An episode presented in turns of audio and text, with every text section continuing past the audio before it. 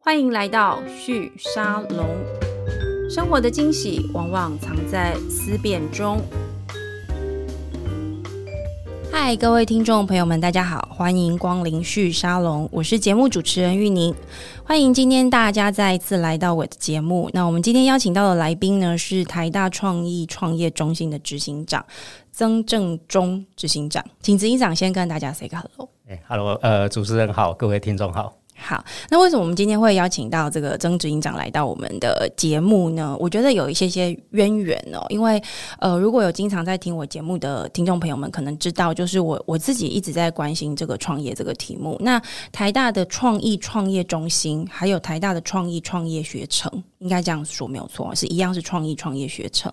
呃，其实都是我们过去这十年在看台湾的这个网络新创或者是科技新创的这个领域里面，蛮重要的一个我们说加速器或者是一个社群的一个聚聚集地哦，因为它是从台大这样的一个资源开始的。那呃，先从学程开始，那后来也有了中心这样。那曾执行长其实是五年前，您是五年前到任。是是好，那因为他已经蛮多年的，我自己其实对他也蛮好奇的，就是有大概两三年没有关心这个创创中心在做的事情，可不可以请执行长跟我们介绍一下台大创创中心过去这两三年有没有什么一些比较有趣的新的发展呢？ OK，好，很高兴那个受到邀请来这边分享。然后，那我先讲一下我五年多前来台大创创中心。那那创创中心一开始主要它是辅导学生哦，因为那时候资源也没有那么多，所以主要就是辅导学生团队哦。那甚至老师团队都比较少。那我来了之后，这五年其实是有一些变化哈、哦，就是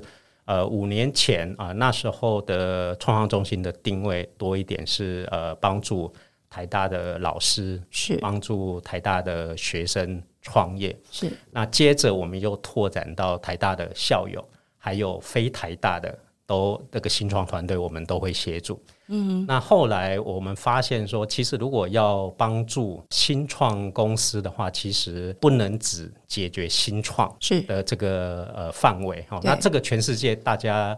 呃，包含政府啦或生态圈多一点，是说，诶，大家会局限说，诶，那新创的定义是什么？是那新创遇到什么样的问题？哦，资金啊、人才啊、市场的问题，那就试着去解决它。哈、那对现在全世界其实政府，包含台湾的政府，过去呃五年、十年，其实都改善蛮多的哈、哦可是我发现，全世界每一个经济体主要的驱动力都还是中大型企业。是好，所以我们在所谓的台湾的创新创业生态圈，就不能呃 miss 掉这个重要的 stakeholder。你说的是就是这些大型的公司，是对不是对是，嗯、所以我们在一九年就比较积极的把这些中大型企业拉进来。是对，那中大型企业为什么需要进来这个生态圈？是因为它要不断的寻求它的成长动能对跟转型。那因为现在外在环境变化太快，所以如果它只内部自己做是来不及，对所以他们就会说用好比说呃，在创创中心成立加速器的方法，然后跟新创做合作。做验证，嗯哼，那我们这几年开始已经大概帮了大概三十个不同产业的中大型公司，你可以然后嗯举一些例子吗？就是例如哪一些公司有在呃台大创创中心做这样子的发展？啊、好比说像玉山银行是从第一年对，就一直就一九年的时候就参与，与，是哎、对，一直支持我们到现在哈，都还是在。那陆陆续续就有很多包含教育的啦，哈，像亲子天下，是然后像媒体，好像联合报、联经、天下杂志、时报，好、像其加这些都有。那各个行业都有，也有 telecom 公司，是哦，像远传，然后也有循环经济的，好、是像这个春池玻璃，是，对，然后像金元福，对哦，很多大概我们这边除了药是没有的，嗯哼，那各个领域其实都都有。所以他们加入之后是做什么事情？在那嗯在台大创创中心里面，他们会派驻呃，他们是投入资金，还是人员，还是他们会在这边设立一个 project 一个专案来呃邀请学生或老师们加入？呃，它其实它的整个流程是这样，它其实从企业端来看待这件事情是啊、呃，它公司要先有成长策略。对，那成长策略出来之后，有一部分是跟他自己目前的核心能力比较有相关的，是那有一部分会稍微远一点哦，好比说有一些 AI 技术，是那他不不可能说，哎，这么多的新技术都自己先养人，所以他有一部分离现在的核心能力比较远，他就会跟外面合作。是，那这个题目定出来之后，我们就会去招募相关的这个新创团队。是那进来之后，两边就会讨论说，诶，那有什么要验证的专案？那双方要各自投入什么东西？那这个其实 case by case 会不太一定，因为有些比较复杂的，可能双方要投入很多，包含企业这边要投入它有的 data，对，有的人、有对的资源都要投入，那有的可能比较小的 project，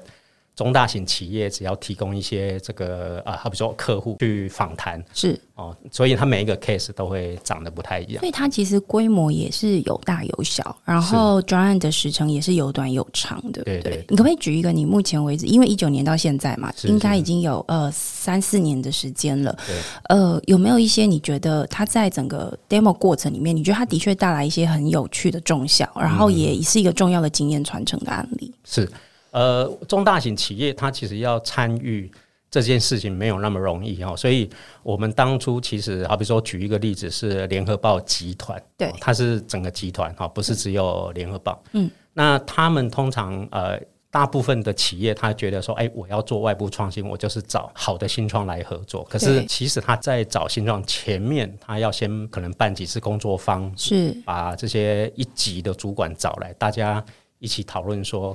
自己的核核心能力是什么，然后可以去 address 哪些外部机会。是那这个确定下来之后，还有包含你组织跨部门该怎么合作，对像这些其实都要确定。这个时候再来找新创，好，所以我们那时候这个协助联合报集团，那他们那时候就找了两个题目，嗯，哦，一个是这个健康照护，然后一个是呃运动管理。那后来健康照护就呃录取了一个呃新创团队叫 w a Care，是那它是呃有一些呃跟 healthcare 相关的线上课程。是，那对联合报集团，就是它有几百几百万的用户对的行为，因为在它 而且网站是上累积这么多年哎的是一个是资产，是是嗯是，哼所以对联合报集团来讲，他知道说这么多人看这些文章，所以其实知道一一定是有一些需求。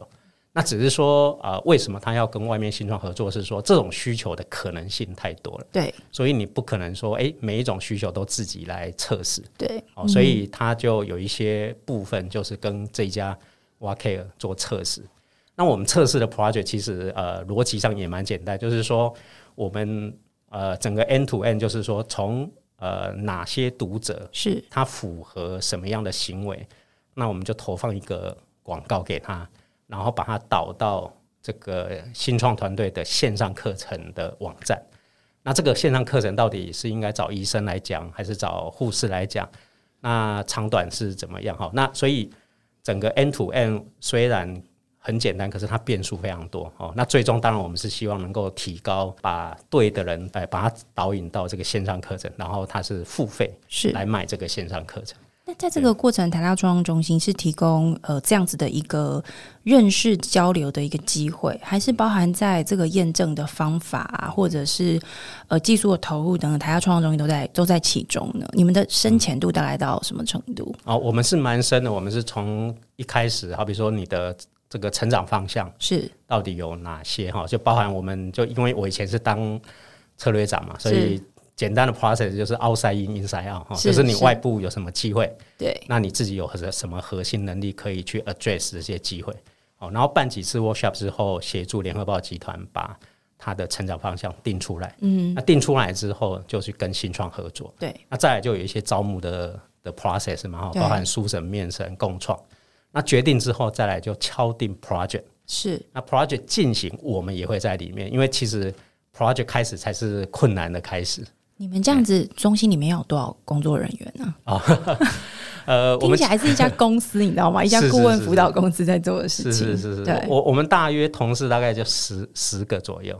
对。可是呃，刚刚讲那些工作其实大分为两块是，哦，一块是比较流程对操作性的，那个就是创行中心的比较年轻的同事会做。是那刚刚应该听得出来，其实有蛮多一部分，包含前面的策略会议，对工作坊的带领啊，或者是沟通，包含要跟这些企业的高阶主管们是有一些讨论，因为是他们要去寻找他们新的发展的方向嘛，是是是，甚至都要跟他们讲说你的组织该怎么样， 调设计整哎这样对对对对，然后包含新事业发展的 project 哦，那些都是要比较有经验的哈、哦，是所以那个部分大概都就是只要是顾问服务的部分，就是我我在负责。因为讲到这个，我觉得就会来到就是呃你的背景，就是呃我们看资料，大家知道就是说你过去曾经在这个台湾的飞利浦公司担任这个策略长，还有品牌跟数位部门的主管的角色，然后呃也做过呃这个创投，在元大创投这边担任过副总经理。我蛮好奇的，就是说为什么后来你会来到台大创投中心一个学校里面 担任这样子的角色，然后在发展上面怎么样？呃，认为在学校里面的创意创造创业中心，它适合用这个方式来运作跟发展，嗯，这个呃故事其实是要比较远一点，就是呃，我那时候刚好在飞利浦做策略长哦，是那做到一定的程度就觉得说，哎、自己目前做的还不错，就整个人生算是还蛮那时候是蛮几岁？我们就问一 下。那个那时候大概呃大概四十岁左右， OK，对，就是中壮年的时候，是是是对是不对是，嗯，对，大概就是人生的中场休息的时候，是那上半场虽然一开始很辛苦，不过后面算是进展的还不错。那会做到那个阶段，其实不是主要不是因为自己很聪明哦，主要其实是直间接受到很多人的帮忙是哦，所以那时候就觉得说，哎、那我应该要分配一些时间做公益哦，协助哦别的人这样子。那还蛮认真，我还花了一年时间在做 explore 探索，说，哎、那我就算是做公益哦，那怎么做那个影响力才会最大？哦，是就是做当策略长有一点很讨厌的地方，就是我们都会讲投资报酬率。哦，对那虽然做公益它没不它的报酬不是钱，可是它社会影响力就是报酬所以。你这个就是一个方法嘛，对不对？哎是就是是我们是先找到目标，然后用对那对个对目标去想我怎么找到它，对对对这个目标目标效益最大，这样子。是是对，是这个跟创业经营或者是单纯执行一个 project 一个专案，其实都是都是一样的道理。对对对，没错，对对对嗯就就我们做公益，你去沙滩净滩一个小时，你比不上年轻人嘛，哈，所以 所以你的一个小时应该花在这个影响力比较大，哈，所以是我后来就决定说去帮助这个新创公司，然后帮助社会企业，还有教书。哦，三件事情，是对不对？所以后来就越来就因为大家口耳相传嘛，所以后来那个大家希望我帮忙的地方越来越多。对，那台大呃李金老师哦是就邀请我来，那我也觉得说，哎、这边的平台很大哦，那资源当然呃以学校来讲，当然不像呃产业那么多，可是是这个平台是不错哈、哦，所以我就来这边帮忙哦。刚刚有讲过说，其呃一个的话是从帮助新创，然后把呃目标是把整个台湾的生态圈、哦、是能够改善。是那第二个的话，现在就是创业教育的部分，我们也往前延伸哦哈，所以在台大内，我现在也开一些课程。是，可是我我蛮好奇，就为什么要去学校里面？再来就是说，本来只是想说，就是做一点公益，对不对？嗯 那为什么会做到后来？现在在台大，就是花这么多的时间，你在这边五已经五年的时间了嘛，花这么多的精神在这个地方，是因为呃，而且又放弃了在呃，就是外商公司这么好的一个职位跟角色，你在选择上面是怎么评估这件事情的？嗯，标准就是我刚刚讲，就是那个社会影响力到底可以发挥到什么样的程度嘛？哈、哦嗯，那因为台大算是呃不错的品牌，对，那李吉任老师他其实他也有产业经验哦，然后在学界他也算有一些辈分哦，对所以那个呃他呃等于说帮我说，因为他台大内部有李吉任老师会负责帮忙，然后所以台大的长官也都一直很支持。嗯，那外部我本来就做就有一些 network，所以外部我可以自己想办法。那因为是台大它是一个非营利组织，对，哦，所以我如果要把它建造成一个生态圈，因为这个生态圈其实是需要蛮多像我这一种大家愿意来为了一个目标，为了一个是想法，然后去比较无偿的哦，去或者是很低的这个费用出席费是来来贡献自己的这个专长哦。是所以像我那边呃，我们也集结了大几十位哦，就是非常有经验的这个导师。嗯哦，你那可他以举一些呃，我们可能一般听众朋友听到知道会比较认识的一些导师，哦，比较认识哦，那我就我就先陷害我同学，是 那个像那个呃，之前雅虎的总经理是哦像那个洪小林， 他就是是我大同家就学，大家都很认识他，对所以对其实对你也算是第一代的这个网络刚在台湾。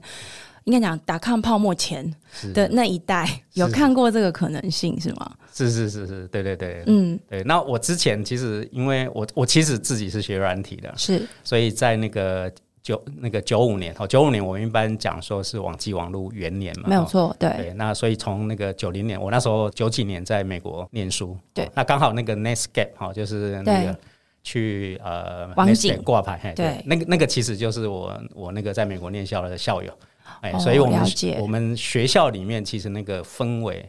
是蛮好的，那是不是有某个程度？你刚刚有提到，就是说是几岁在飞利浦嘛，然后到台 大，是不是也是因为那个年轻的时候对的那个氛围，你发现哎、好像更成熟一些了对。但你觉得台大这个资源、这个平台，它真正有价值的是什么？因为我我会这样问的原因，是因为其实台湾的教育体系跟国美国，特别是我们熟悉的美国跟欧洲不太一样。以美国来来看，因为美国它大概是私校体系为主，嗯所以私校它在很多的营运上的目标是比较自由的。那在台湾，其实因为它有受到这个教育部的这个管辖嗯跟大学法这样子的一个一个限制哦，所以创业或创新这件事情，从学校、大学这样子的一个领域出发，它总是有一些不不不弱外面或者说我们说私人市场的这样的一个呃领域能够做的一个方式，它的确卡关比较多。例如，老师们好像是不能创业的，对不对？如果他要创业，好像有受到一些法规上面的一些一些限制。所以那个时候五年前你加入台大的时候，你怎么看这样的一个学校单位？它的定位角色跟它的资源价值是什么？的确是那个以大学来讲，如果尤其台湾的大学，就普遍，嗯，好比说以台大，它的是好处就是它有好的技术，哦，对就老师在老实师验们都室非常优秀，对然后有好的人才，哦，包含像老师从技术面，然后台大的学生是有从这个人才的部分，哦，是这个是台大很好的地方。那比较弱的地方就是那个 business 的部分。是哎、b u s i n e s s 的部分比较弱，所以当初呃才会找我来哦，希希望能够把这一块补起来。对，目前是衔接的还不错，就呃以人才以技术的部分哦，我有从从可以从台大的内部。对那 business 部分，我可以找外面的资源哦，包括刚刚讲的导师啦，对还有我们现在接近三十家的中大型企业，嗯，那这些中大型企业，它其实是都有一些海内外的一些客户啦、通路啦、品牌哦、资金哦，这个更不用讲对哦。所以这个如果两边连接的话，它的发挥的效应呃就会很好。嗯，那做这件事情比较有意义的是，是在国外哦，戏股为什么感觉整个生态圈已经很健全的原因是，他们已经经过几十年。这个部分已经很成熟了哈，所以像新创在戏股就会有很多中大型企业，哦是包含 Google 啦、Facebook，就会有很多在所谓的新事业发展部门是的人，他会出去外面对去找这些新创合作。那如果这些新创不错哦，那这新创有可能是来自好比说 Stanford 啊，或是什么的对团队。那如果不错的话，这个这些中大型企业就会变成这个新创很好的，不管资金啊，或者是通路啊，是就是一个很好的伙伴。对，嗯那台湾这个部分比较难哦，所以我们这几年就是希望说，能够把一些很好的、很有很多资源的这些中大型企业，也把它拉进来，对让他们知道说，诶，台湾的这些新创团队，包括很多新创。来自大学有很多很不错的技术，是那只是说，因为他们对 business 那边比较不熟，是那刚好中大型企业对 business 是很清楚的，是他只是不知道说，诶，那我的这些技术来源我要从哪边来，然后我有我要验证创新的商业模式，我要从哪边来？那刚好这个部分、新创就是一个很好的来源，是诶所以台大创创中心就是希望能够扮演这个过去为什么台湾的新创团队大家都说啊，不像在戏谷可以跟 Facebook 可以跟跟 Google 合作，可是我们这边也不错啊，我们制造业很强，在全世界对嗯有台积电哈，所以其实不是没有这些中大型企业，是那个怎么样 co-work with 这个 startup 这个机制在台湾是还没有被建立。就是我觉得执行长，你聊到一个，就我自己也很有兴趣，而且一直长期的在思考跟观察的一个面向哦。就我们看戏骨，它有个几个面向，我觉得是蛮明确的。就是第一个，我觉得他们的硬体的这个发展的时间是在六零七零年代，那个时候就是养出了，就从最早的仙童半导体啊，然后到后来的这些，包含 Intel 等等的。那那那些第一代的这些公司，它当然后后来就是发扬光大。我们看到它的确到现在都还是在这个世界上占据很重要的位置。然后随着电脑运算能力越来越快，它就慢慢的往这个软体的这个方向去发展。但我觉得我在看那个，包含从最早期的这个半导体到后来这个软体的这个运作跟发展，它有一种很特殊的文化跟一个基地的一个特殊性，就是说它比较容易从一个比较。还没有那么商业化的一个 idea 或技术，例如我们知道半导体或者包含现在的网际网络技术，其实它不是戏骨的民间公司生产出来的，它其实是从美国的政府的这样子的一种军方的投资案，慢慢的去培育出来。只是当它落到民间的时候，我觉得戏骨它有一个很好的土壤，或者是一个很好的环境，让这个事情可以生长。但我觉得回到台湾，在这个事情上，它的确比较难。那我自己在想它的可能的原因是什么？我觉得某个程度当然跟我们的整个经济体系的，你刚刚一直在谈的生态系。有关，就是台湾的经济体系的分工体制不那么的接近软体。在在不管是一，即使到现在，我觉得它仍然都有它相对比较天蝎呃这个天赋上面相对比较稀缺的这些优势，或者它相对是劣势，相对于美国来说。但台湾有些优势，就是你刚刚有提到的，我们的硬体非常强，在硬体制造这一块很强。那这个东西在资源上面怎么样跟这种创新的这个团队啊、人啊、资源文化能够嫁接在一起，也是我觉得过去这个议题在两三年吧。呃，很多单位都很关心，不管是政府的国发会，或是我知道台大也很关心这个问题。但我们从这个媒体的角度长期观察这个事情，我觉得它有几个元素是我觉得跟我在戏谷观察到很不一样的。例如，第一个就是说，我觉得戏谷这些公司。软体公司或硬体公司都一样，我觉得他们对于要去跟民间合作，或是说有些新新事业部门跟不同的新的公司合作，他们是很愿意对外聊的。他们把这个当成是一个 PR，可是我觉得台湾这些公司都很不喜欢对外讲话，所以他就算有这些案子，他也不会对外讲。那我觉得行销跟这种呃这个人人才的流动、idea 的流动，它是需要透过这种行销或 PR 的操作来创造更多的合作的。那如果台湾的硬体制造厂的文化是他们比较不习惯讲这些。那是不是他的媒合的机会就变少了？这是第一个。那另外一个我的观察就是说，在投资上面，我觉得相对也比较保守一点点，因为我们还是相对在一个比较成熟的一个呃，我们说供应链结构里面相对成熟的这样的一个位置，所以它所谓的新事业的发展这个需求，有可能就跟我们想象的系会非常非常不一样。那为什么我要特别提这两个出来？是因为呃，执行长你有这个国际的这个产业的合作经验，而且是从飞利浦这样的公司起家，那你也在。在这个学校里面待这么长的时间，我相信你也对台湾的整个新创的生态系的观察是蛮深刻的了。你觉得我们在思考台湾的所谓的创新创业的推动上面，用细国那套思维来看台湾，你觉得会不会有容易有误差的地方，或是我们怎么去看台湾或思考这个问题是比较符合这个地方的需求的？我当您的那个观察其实还蛮精准的哈，所以的确是那个台湾产业转型的这个一个很大的症结点哦。所以我觉得，呃，像我们现在就是说，最早说，哎、欸，我们要这个仿效戏骨嘛，那后来发现说，哎、欸，戏骨那个生态圈不容易仿效，那接着我们说，哎、欸，那我们去仿效以色列哈。是。那可是老实说，戏骨它现在还是全世界最好的生态圈哦。那所以有一些所谓的不适合，我觉得不是说整个生态完全不呃适合，完全不适合，而是。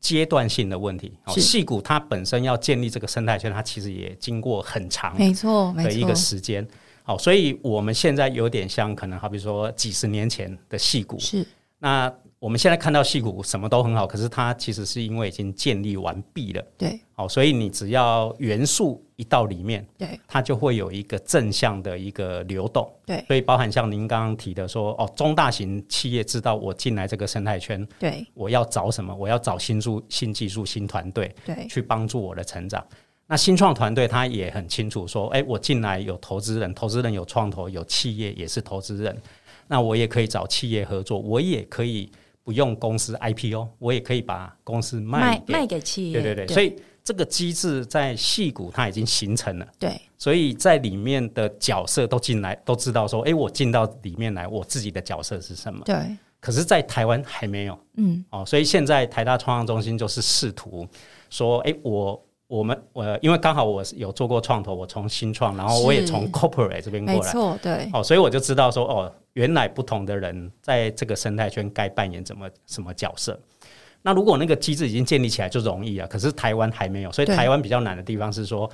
得要有人哦，那只靠台大创造中心一定是不够哦，没有只错得要有人说哦，进来教育这整个机制的各种 stakeholder 说哦，你们应该扮演什么样的角色。是哦，那这一件事情没有想象中容易，原因是什么？我就讲企业就好了。企业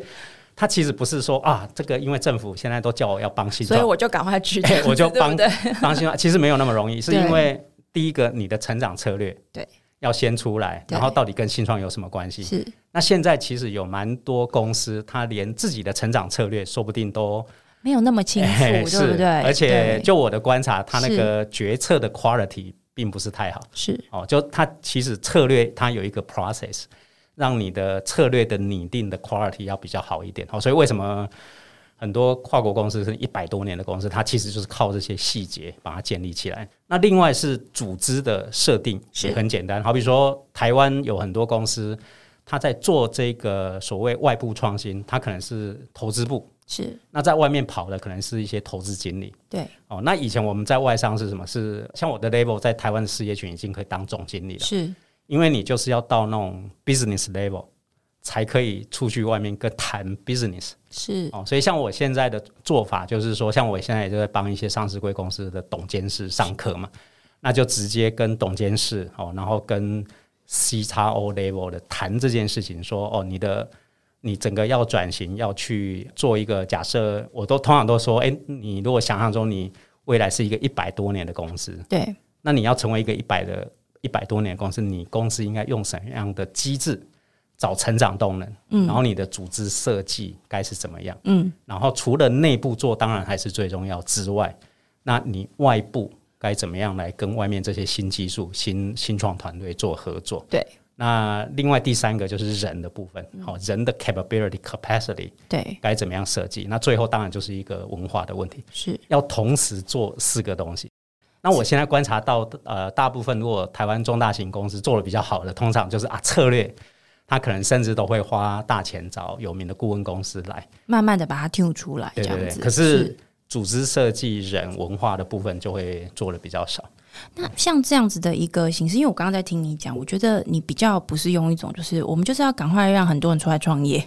然后赶快让很多公司去这些创业团队赶快去拿到很多钱。我我看你的视角是倒过来的，你先从需求端这边，因为你刚刚有提到一个阶段性嘛，我自己也一直在看台湾，就是说，如果我们一直去看戏股的经验，因为戏股它面对的是全球市场。它面对全球市场的时候，它面对的就是全球的几十亿的人口，就算他是做 B 端好了，做这个公司的生意好了，也是全球的这个呃上亿家的公司在在合作。那从台湾出发，一定都是从本地的这个优势开始。台湾的人口跟我们的这个 business 的这个呃。特性哦，如果你要在台湾自己从零开始做，的确稍微比较困难。那台湾谁跟这个全球市场嫁接最最远、最广的？其实的确就是你刚刚讲的这些中大型企业，特别是制造业又是最强的。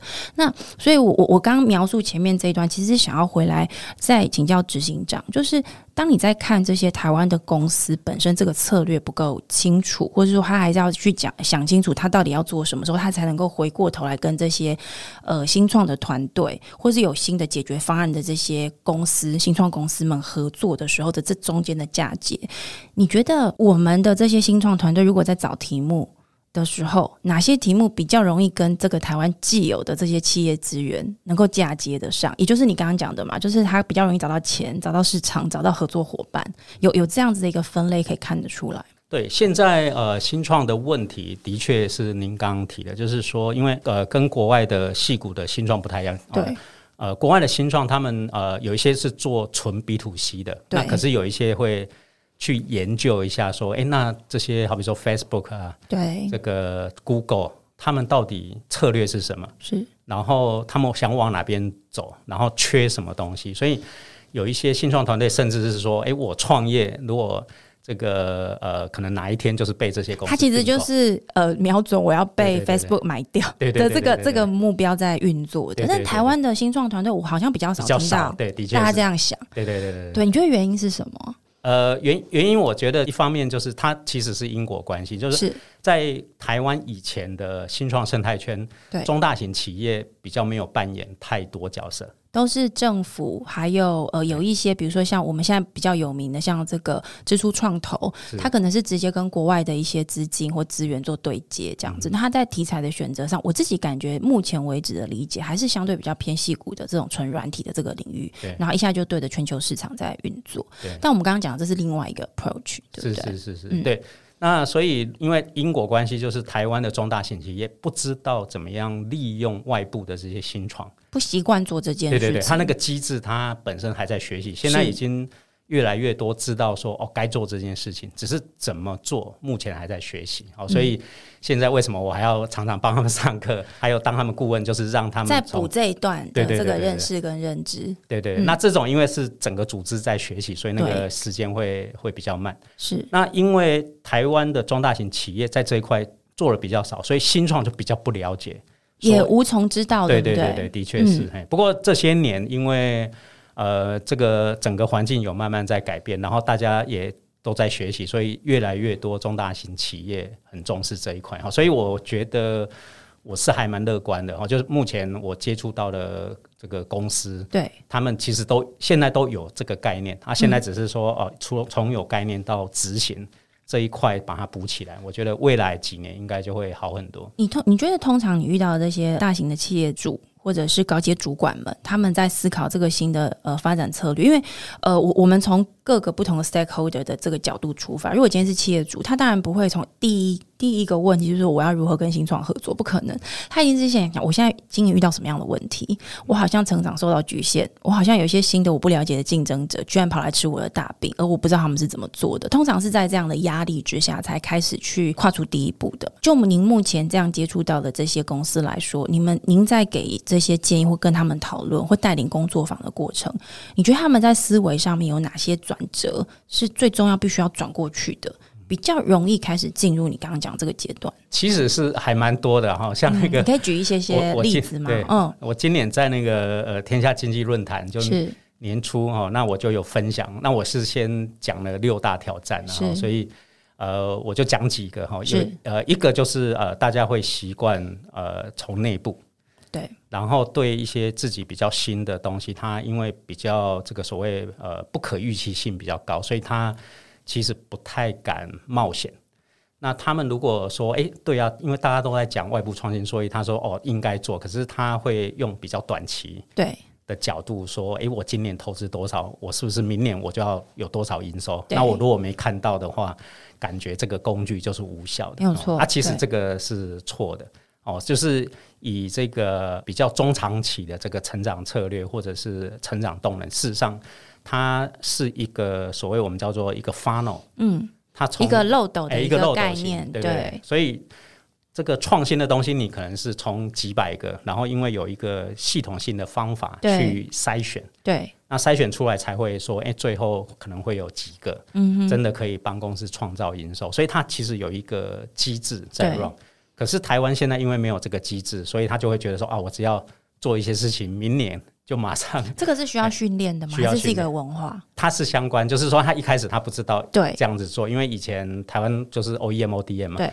所以反正就是品牌客户给我一个 request，对那我就是用最有效率的方法生产那个东西，就对就解决了。对，所以它的能见度可能是六个月，是，最他多也嗯必须是用这么快的方的式确来是思考问题，对，的确是。是可是等到你要自己要真的接触到用户，然后你自己要找成长策略，那个 time span 就完全不一样。对哦，所以像我以前在跨国公司，我们那个 team 哦是负责三年后的营收。嗯哼，所以这个 team 我刚刚讲说，我以前那个位阶已经可以当台湾的总经理，对所以你就知道这十一个人的 team 薪水多高。是，可是他负责的不是今年的营收，也不是明他年，是三年后三年后、五对年后的一对些对对策对略研究，呃，是营收就共共营共收哎真的贡献营要收要定义出来，三年后我们是从这里赚到钱的，对对对对对，那嗯那所以它是一个，好比说，假设如果三年，你对从第一年跟什么新创合作。对，那第一年合作不会马上有营收嘛，对所以第二年哦，因为合作去验证，验证出来一些成绩，所以可能第二年之后会有小小的营收，是，然后第三年可能就会有一个爆发性的营收。这很清楚。那你觉得每个行业都可以这样做吗？包含制造业啊，或者是台湾的某一些传统的这些，我们说零售业好了，他们都一样可以透过这样的方法去找到他三年、五年后的一些目标，然后很清楚地去定义出说他需要哪些新的解决方案，所以他可以去找到新创公司来做。对，呃呃，应该是几乎每一个产业都可以然后不过当然就是不同产业它的难度是不一样的。什么产业最哎难？好比就说你有的一经验呃嗯有一些如果是好比说比较是 component 的，是对，那 component 它如果是我们讲的 deep tech，对哦就是你那个它很技术深度很，专，哎，对对，就是很它专非常很专的分众，然后非常小众，然后对对又是一个小元件，这种就比较难，因为它已经在这个市场上占据一个很特殊的一个角色跟地位。可是它是是的确就是在这个领域里面对，它跟外面的其他的领域的这个相关性没有到那么的深，或者是那么的这么多的可能可以连接出去，这种比较难，对，跟它相关的新创也有，可是那个数量。又会少。哎、就会比较少哎、啊，可是另外一个极端，好比说像呃数位广告，对数位哦广告这就太这哎多了这种就太对不多，对有做 AI，有做 data，对，做 CRM 哦，什么都那做 blockchain 哦，都都有，所以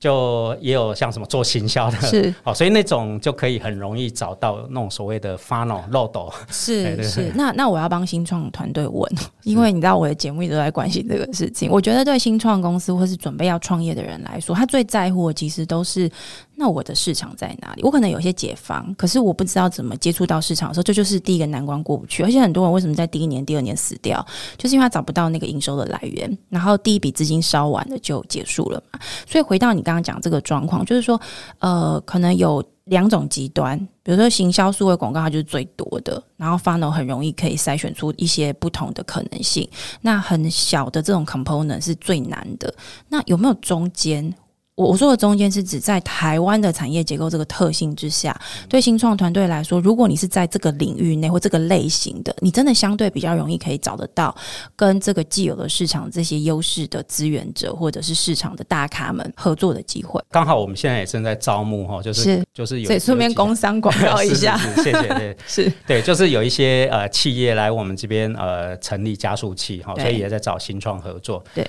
那大部分现在有几种的呃新创都是一定需要，就是跨产业的，好比说 OK，像 AI，对哦，AI 这个处理 data、处理影像的。对，那因为呃，我之前上课就有一张投影片，就是讲那个从一九九零年，然后两千年，每隔十年市值全球市值前十大。那最后一个十年就是二零一九年，对大概有一半以上都是 data 巨人的公司。都，OK，是这很数据明显这个趋势，而且它的需求量很大，是是是，而且嗯跨产业，对对对，所以就你就可以想象，像好比说这个市值前十大，就是像 Google 啦、Apple 对对这种就是会有很多这个 data 的公司，好，对所以未来的呃企业或者新创要找题目，就是说这个我可以引用一下，就是那个格洛夫哈，就是是 Intel 的那个执行长，是他在九零年代 Inter 呃 Internet 刚上来的时候，他就说哦，没未来不会有一家网际网络公司。哦，那他的意思，大家觉得奇怪，说，哎，那难道现在都不是都嘛，对不哦都都对？倒闭了对吗？还是对什么？啊他嗯说没有，因为每一家都是网际网络公司。嗯哼，哦，因为你如果现在去回想，哎、他讲的就很有道理，它因为跟它跟红雪球一样， 是就是每个人身上都一定有这对样子，对对对，所以就不会有一家公司说它是网际网络公司。嗯好、那我们现在回头想是对的。那我也觉得哈、哦未来不会有一家所谓叫做 data 巨人的公司，因为大家都会哎、需要，大家都是哈、现在我们会讲说 Netflix 啦，或是对 Modera 哦，他说他们是数位公司，对那只是刚好一家在播影片，一家在卖疫苗哈、哦对那可是未来，我觉得也都是每一家都是 data driven 的公司，所以 data 现在产生速度越来越快，越来越便宜，对运算力越来越强对，所以怎么样收集 data，然后从 data 怎么样创造客户的价值，那从是里面得到价值，这个就是未来不管是新创或中大型公司很是重要的。所以如果从新创来讲，哈、呃，其他当然还有很多领域都很 promising 对啊。那我只是先举一个例子，就是说 data 相关的，对哦好比说收集 data，然后更重要是从 data 里面怎么创造客户的价值。分析，或者是对帮客户去想他需要什么，是就是这里是面的 insight 是什么。是是，哦对，是我觉得这一段可能也是在应用端上面，呃，因为过去大家在谈这个所谓的 AI 创业或技术创业，都会过度的趋近于，就是说，如果你今天这个团队没有任何的技术，你你好像就不能够有一些贡献。可是我自己这两三年来的观察，其实刚好有一点点相反。我觉得市场开始出现越来越多，其实跟技术有的确需要技术的支援，比如说刚刚那个执行长你有提到 AI 嘛，这个 data driven 这个事情，它的确就是需要这个演算法的应用。然后你要能够很快的去筛选掉资料。那我知道现在有一些团队在研究怎么样让垃圾资料变得不那么垃圾，就筛选资料这个工作。但是，一旦你筛选的这个过程，你你要什么叫筛选？它是一个 insight 对。你筛选完了之后，怎么去分析它，那也是一个 insight。而且还有分很多种不同层次的这个这个分析，所以这里面有很多其实不一定是真的是理工科，或者是我们说纯资讯产业或资讯科系的人能够加入的，其实它是整个跨领域的角色，包含像比如说我们自己在做媒体，我们有些在做编辑出身的同事们，或做企划出身的同事们，他能够提出来的关于资料选择的 insight，有时候反而还会比这个技术出身来的更精准，因为他是那个 domain know how 的这个真正的拥有者，对不对？对，完全正确。这个是需要一个一个 team，是那这个 team 需要有像之前我们讲那个大数据的人才，就是对要有懂 business 的人，对，然后懂这个 data 的人哦对，然后甚至有哎懂统计的人，是嗯然后懂 programming 的人，要有三种人哦，所以的确不是说哎好像。都是自工系的 拿走，对是，其 那实 business 其实都很重需要，对不是对？是各是类型，这也是我们看到，就是比如说以台大来说，在这个管院里面的很多的创业或创新的学程，或者是呃，像台大的这个，我刚刚在前面有问执行长，就是说台大的这个管院里面的这个在职的 创业学程、创新创业学程，是不是跟呃这个硕士班是不是跟创创中心有关？听起来是无关， 这个是管院自己的一个风潮跟一个氛围，这个很合理。那我接下来想要问执行长一个蛮关键的问题哦。刚好我在我们节目录制的这段期间，有一封很有名的信，最近在这个社群里面广为宣传。我一讲信，那个执行长就知道了。这个 Y Combinator 就是我们说戏谷最有名这个孵化器，呃，他们寄了一封信给他们的这个团队，那就是提醒大家说，呃，接下来寒冬要来了，Winter is coming 哦，要很小心。然后你如果能够拿到钱，就赶快拿；你能够收的钱，赶快收，因为接下来你不知道你你能够撑多久。那我在看那封信的时候，因为马上整个群呃圈子里面大家就非常火热，一直在讨论这个事情。可是你知道，我一直很好奇，这事情到底跟台湾的新创公司或新创团队的关系有多近？这是我蛮好奇的，因为呃，戏股的资金对于新创的投资，它的资金池跟这个整个生态其实是一个独立生态。我们不要讲独立，应该这样讲，跟台湾现在刚刚执行长所描述的这样一个新创生态圈是有一点点距离的。所以，当他那边寒冬来临的时候，你觉得对台湾来说是一模一样的一个类比吗？还是我们怎么去思考这件事情比较好？初步的想法有两个，然后对一个是呃，老实说，因为以前我刚好也做过创投，我就觉得说，创业的人不应该说因为外面的资金比较宽松，所以你就说不找钱，或者你是就不努找力？ 你就对你就找很多钱，因为老实说，找太多钱对新创团队是不好，会扭曲你本来该做的事情。还有包含你的价值、估值等等的是是是风险，其实也会更高。是是是，然后对因为你找很多钱，这些股东会给你不应该这个阶段有的压力，是那让你的方向会会乱掉。是哦，所以我通常都会建议新创说，你还是要去想说你怎么样用呃最有效的方法哈，就最少资源，然后去越快的达到你的 milestone，对包含你好比说哦，你要验证跟客户验证啊，或什么要怎么样做最有效的方法。是，那因为我看太多，就是很多新创算很顺利，然后募到很多钱，对，可是其实就开始开乱始花钱的， 哎、开始摔下来。那因是为不是他的错，因为他找了几百万美金之后，这些股东进来就会给他一些很压多力意见，对不嗯对对，就是我给你这些估值，就表示我觉得你要快速成长。对可是其实有些公司可能那个阶段还不适合营收快速成长，对因为它有一些比较基本面，好比说客户的验证、是客户的 value proposition 在哪边，是哦、这些搞不好都还没确认完。是哦，那你拿到那么多钱，股东就会逼你说你的营收就要赶快成长。是哦所以呃，我这个是第一个，就是说我会建议新创，不管外在环境钱好不好找，那你都应该要说去很清楚，说你这个阶段你的最重要的是什么。是那通常在比较早期，其实最重要的不是找钱，嗯，最重要是赶快找到客户有什么痛点，对，然后你有什么创意的 solution 能够解决那个痛，这个才是最重要。那这个部分，我觉得目前的新创还没有投入足够的时间在验证上面。哦是那他们只要说，哎、你做说的这个是现象是在台湾，还是说呃你觉得全球都有这样的一个、一个现哎、象？我觉得全球都会倾向这样。那原因也不是新创的错，嗯是新创对这个部分比较没有经验，所以他很容而且易受到外面，好比说哦，投资人他说，哎、因为他想投你嘛，他要是对，他掌握力比较低，对不对？对对对他的确对很容易被影响。是是啊，是投资人他有 hidden agenda，就是说，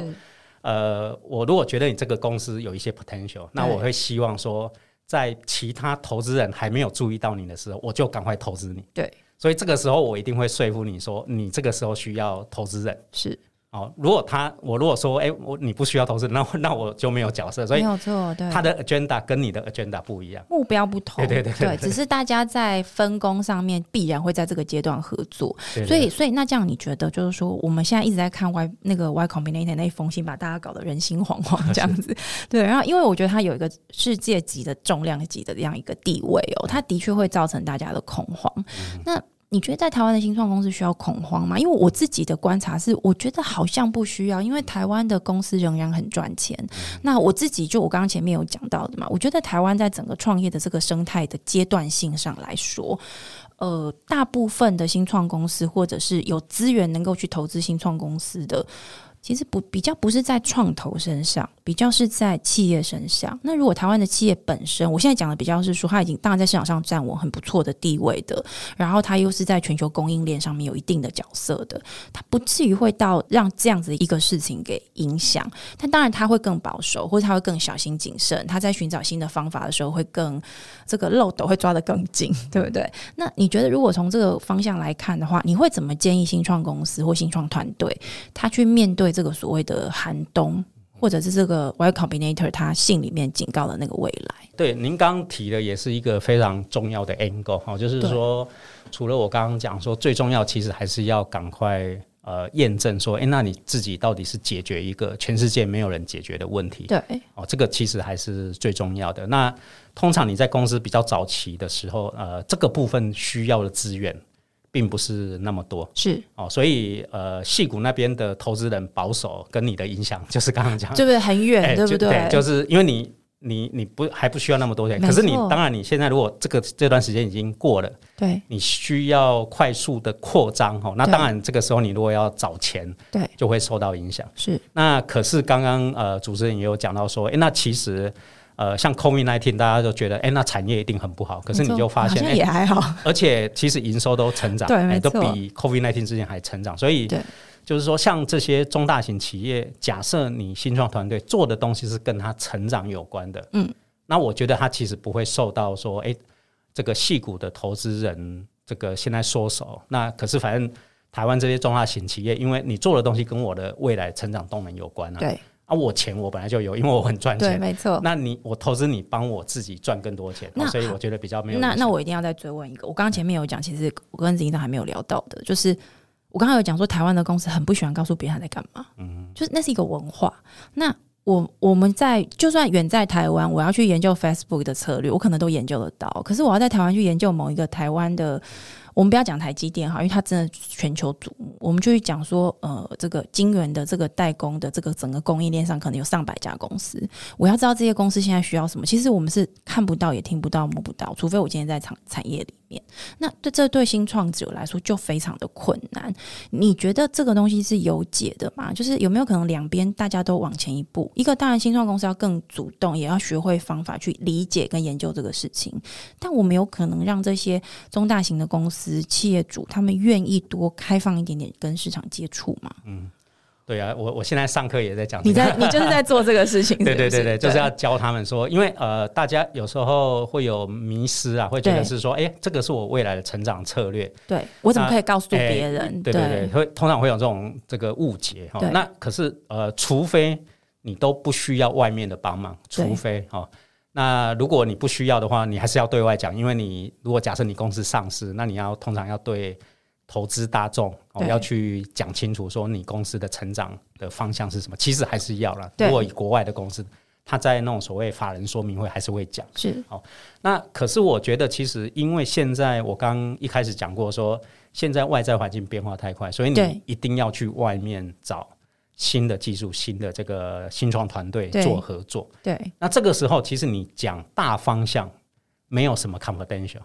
老老哎对 啊，因懂我为那意思个那就是趋势嘛，对不对？是有点像是是那个那个 Mark Zuckerberg，他突然出来说：“哦，我 Facebook 要成为一个对 Meta 公司。”对对对 对，我连对名字都要改成 Meta，他们已经对改了，对这对是对类似的概念。他讲的是是是说，我要往这个元宇宙，就是所有的生活全部虚拟化的这样的一个方向前进。你在说的是这类型，对但是它也有鸡生蛋，蛋生鸡。如果今天台湾的很多的中大型公司，它不习惯去寻找策略，它不习惯去寻想三年、五年、十年，甚至十年后的我们的营收结构或者是方向是什么，某个程度是不是也有一点说不出来？所以他也不习惯用这个方式去寻找这些外部的合作伙伴。对，完全正确。对，如果前面他根本连这个所谓的成长策略都还没做是，他大概就讲不清楚。是对，不过我们现在其实也协助了蛮多中大型企业把前面先做完。那做完之后，我们现在呃，我刚刚讲说现在正在招募嘛，对，所以他们就讲得很清楚，包含说哦什么题目哦，甚至它不是大方向，它还会在大方向下面还会举很多的案例。嗯哼，那另外要找什么样的新创团队，他是也会讲清楚。是哦，那这个我觉得，呃，现在我们是第一九年开始做嘛，对第三年哦。那对我觉得现在其实已经越来越多企业会觉得说，哦，这个没有想象中那么机密，是 好像都很怕好人家像也知道。蛮好对的。 对，他就哎、对觉得蛮好，就是接触到很多他们原来想象不到说，哎哦原来有没有你给我们一家公司就好？有没有哪一家公司，它在这个事情上面，你觉得它的这个心态转变上真的蛮大的？透过这样子的一个合作之后，